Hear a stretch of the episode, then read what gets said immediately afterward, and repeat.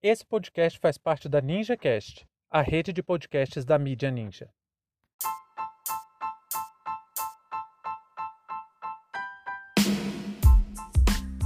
O Coelho Ralph e a pesquisa científica.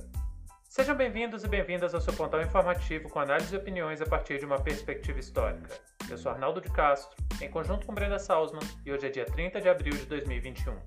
Conheça a nossa campanha de financiamento coletivo. Acesse catarse.me história.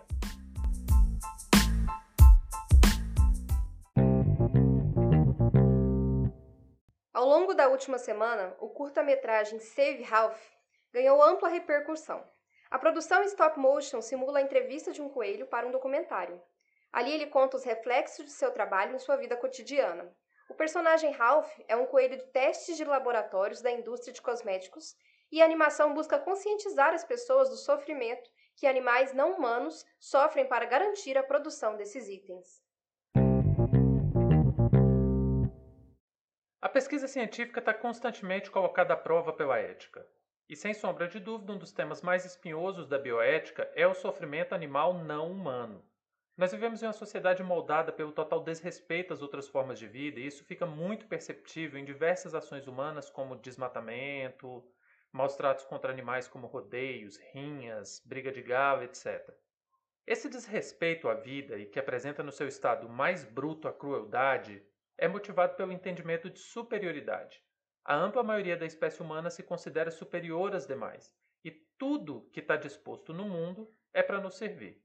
No Ocidente, tem três componentes de extrema importância para compreender essa superioridade auto-atribuída pela humanidade, que é a filosofia grega, com a ideia aristotélica de uma hierarquia natural, em que seres humanos estão no topo, o cristianismo, que parte do pressuposto que apenas seres humanos são portadores de alma e tudo que está na Terra é para o seu sustento, e o antropocentrismo renascentista, que coloca o homem como centro do universo e reafirma as duas primeiras concepções hierárquicas. Estamos falando de uma tradição de milênios, mas é com a Revolução Industrial que a indústria química elevou esse conceito a seu ápice e hoje mantemos as crueldades para dar continuidade a um projeto civilizacional que tem em sua lógica de perpetuação a morte e o extermínio de diversos animais não humanos. A crítica central da animação Save Ralph está nessa banalização da maldade para atender uma demanda totalmente dispensável por consumo de, de cosméticos.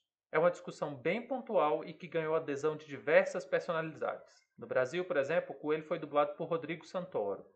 Mas como o bom senso não é a grande marca dos nossos tempos, também vimos na internet diversas manifestações de pensamento que ignoram o sofrimento animal.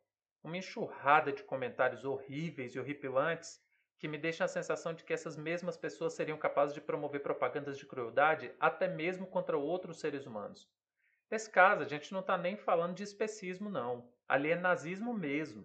É o tipo de gente que realmente acredita que é superior até mesmo que outros e outras da sua espécie. O fato é que a crueldade contra animais nunca foi bem aceita, tanto que de tempos em tempos a discussão retorna a partir de alguma denúncia ou repreensão contra alguma prática. Em Roma, com toda a atrocidade das arenas de gladiadores, era comum ouvir críticas sobre o uso de animais nos combates. Hoje temos uma forte rejeição aos rodeios no Brasil, na Espanha, as touradas, um evento cultural daquele país, têm sofrido cada vez mais críticas, pedidos pela sua extinção e muitas leis tramitando para esse fim. No final do século XIX, o Brasil começou a produzir as primeiras leis que regulavam os maltratos animais. No governo de Getúlio Vargas, a coisa foi ainda além. Todos os animais no Brasil eram tutelados pelo Estado. E em 2008, aqui no Brasil, nós aprovamos a Lei Arouca, que regula o uso de animais em pesquisas. Então essa luta não é nova, ela tem uma longa trajetória. E já no século XIX nasceram as primeiras sociedades protetoras de animais, que primeiro buscavam evitar maus tratos em animais domésticos, mas que aos poucos foi se estendendo para outros usos. E aí chegamos à situação de hoje, em que contestamos até mesmo o estatuto dado aos animais. Essa discussão é um tanto complexa, então eu vou tentar resumir. O direito ocidental trata o animal não humano como propriedade, isso porque ele é coisa. E é coisa porque, para ser dotado de direitos, a coisa tem que ter possibilidade de adquirir personalidade jurídica.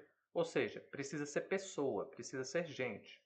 Então, quando se discute a questão do direito animal, não estamos falando apenas de uma mudança na proteção de espécies, mas sim de rever toda a lógica de pensamento da nossa base jurídica. Isso teria um impacto severo sobre absolutamente tudo, porque estamos falando de uma inversão de valor. A sociedade deixaria de entender que, para o seu bem, para o bem da humanidade, as crueldades contra os animais devem parar e passa a estabelecer que a própria natureza e suas espécies têm direitos, mesmo não sendo pessoa humana. Para a pesquisa científica, esse assunto fica ainda mais grave, porque, em nome do desenvolvimento que atende às nossas necessidades, o sofrimento animal é recorrentemente defendido. A prática de pesquisas em animais é bem antiga. Na antiguidade, o médico Cláudio Galeno ficou muito famoso pela prática da vivissecção e dissecação de animais. Galeno não tinha muitos problemas com a prática, apesar de receber várias críticas na época. Ele era tão entusiasta das pesquisas com animais vivos que há relatos de que ele se queimava para fazer estudos de regeneração dos tecidos nele mesmo. Ele viveu no século II, foi médico do imperador Marco Aurélio e do filho do imperador Cômodo. Em sua carreira foi também médico de gladiadores e os estudos de Galeno deram muitas contribuições para a medicina. Talvez depois de Hipócrates ele seja o médico mais famoso do Ocidente. Suas investigações foram tão importantes que por 15 séculos os manuais de medicina levavam como material de formação principal os tratados dele. Uma das descobertas de Galeno foi que nas veias e artérias circulava sangue e não ar, como muitos acreditavam. Acho o exemplo das experiências de Galeno para essa discussão muito bom, porque a crítica que se tem ao trabalho do médico grego é algo que até hoje nós mantemos. O uso de animais para experimentos e assim desenvolver práticas tanto de uso de remédios quanto de procedimentos cirúrgicos mas o erro central das análises de Galeno reside exatamente aí. Na época de Galeno já era proibida a dissecação de seres humanos vivos. Então, para conhecer a anatomia humana, ele trabalhava com a ideia de que animais e humanos tinham elementos comuns e que a partir disso poderia então entender o funcionamento do corpo humano. O problema é que diversos animais, ainda que pareçam próximos, têm diferenças profundas com nossa fisiologia. Esse debate ainda nos alcança porque a testagem de produtos químicos em animais não garante que isso seja seguro para o consumo humano. Para vocês terem ideia, quase 92% dos medicamentos testados em animais e que não apresentam reações preocupantes não são próprios para o consumo humano. Um dos casos que ficou muito famoso foi o da talidomida, que causou até problemas na formação de fetos em humanos, porque o metabolismo da droga acontece de forma muito diferente em humanos e ratos que é considerada uma das espécies mais próximas geneticamente aos humanos.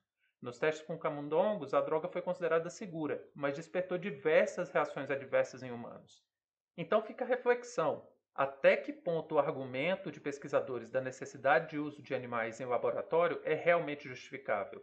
Porque partindo desse mesmo argumento, temos aí mais de dois mil anos de história em que é proibida a vivissecção humana, mas mesmo assim alcançamos avanços fenomenais no conhecimento do corpo humano. O que eu quero dizer é que existem outras opções, existem outras formas de conhecer que podem sim retirar da pesquisa o elemento sofrimento animal.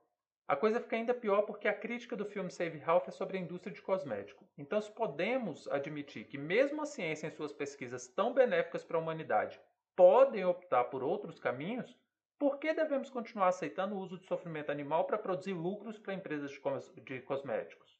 É claro que essa discussão também tem total sintonia com as críticas ao consumo exacerbado, e um dos argumentos do documentário é exatamente que uma das formas de ajudarmos a reduzir o sofrimento animal é não usarmos produtos de empresas que fazem testes em animais. Mas aí nos deparamos com outros problemas. Na Europa, a testagem de cosméticos em animais já foi proibida, mas na China, ao contrário, para que um produto receba autorização para sua comercialização, é exigida a testagem animal. Essa legislação já está mudando, mas os avanços são muito lentos, principalmente se a gente estiver pensando em uma escala global. O fato é que não podemos mais admitir a crueldade como parte do componente de desenvolvimento. Ainda que seja o caminho mais fácil para a ciência, outros procedimentos tão eficazes quanto o teste em animais já existem. Então é imprescindível, no mínimo, que seja proibido o uso de teste em animais para atender exclusivamente interesses comerciais. Fim de papo.